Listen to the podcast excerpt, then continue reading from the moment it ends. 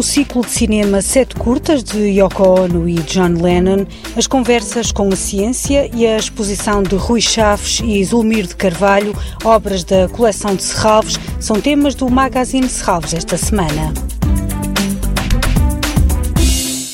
No âmbito da exposição Yoko Ono, o Jardim da Aprendizagem da Liberdade, este fim de semana vai realizar-se um ciclo de cinema que pretende mostrar a variedade, a complexidade e as diferentes abordagens da artista como realizadora.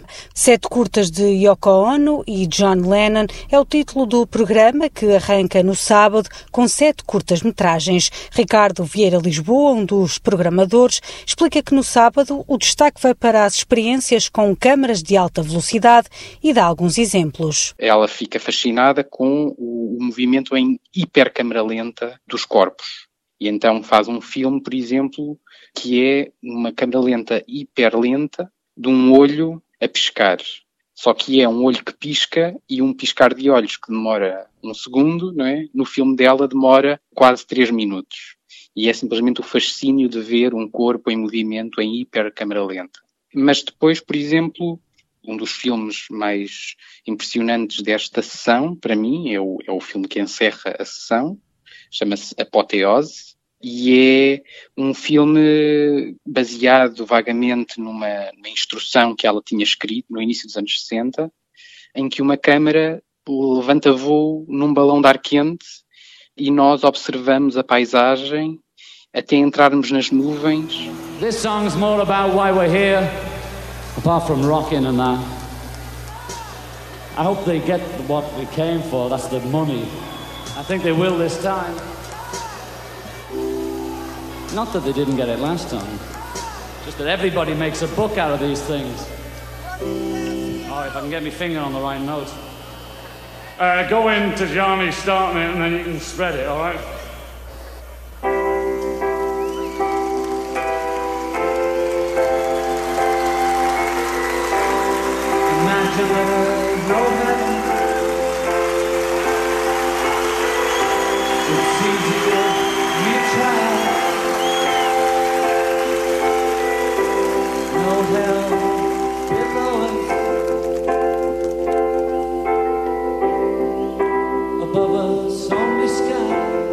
No domingo passa o icónico Imagine, é a estreia em Portugal da cópia digital restaurada, uma longa-metragem que só tem duas linhas de diálogo. A certa altura a Yoko Ono acorda, levanta-se da cama, vira-se para o John e diz bom dia. E ele responde-lhe bom dia. E a partir daí não há mais conversa. E é um filme muito solar, é um filme muito doce, eh, sobre um casal apaixonado, na verdade, eles tinham-se casado há pouquíssimo tempo, que se passeia com amigos numa casa, no campo, tem uma festa em que aparece o Andy Warhol, em que aparece uma, uma série de figuras conhecidas, eh, amigos deles, e o filme vai sendo pontuado pelas várias canções.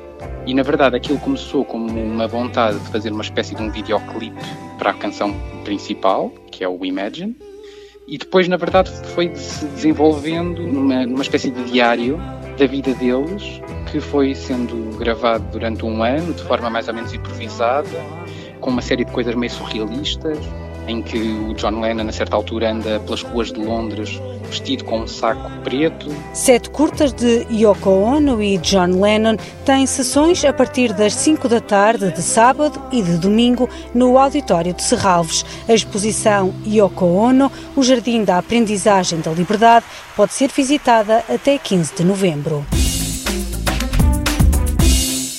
Estão de regresso as conversas com a ciência e no domingo vamos falar sobre as nanopartículas e o meio aquático. Quem se lixa é o mexilhão.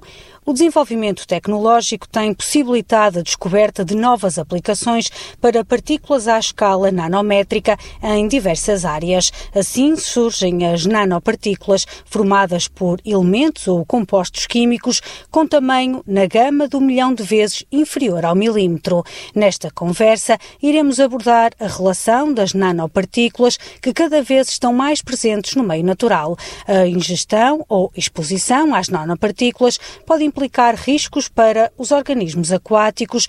Pode também haver exposição dos consumidores através da ingestão de pescado contaminado. Há por isso que estudar o risco do consumo dos alimentos que possam conter estes contaminantes. O investigador Mário Jorge Araújo, licenciado em Ciências e Tecnologia do Ambiente e mestre em Ciências do Mar e Recursos Marinhos, é o convidado para esta conversa com a ciência. O encontro está marcado para as 11 da manhã no celeiro da Quinta de Serralves. O acesso é gratuito, mas é necessária uma inscrição.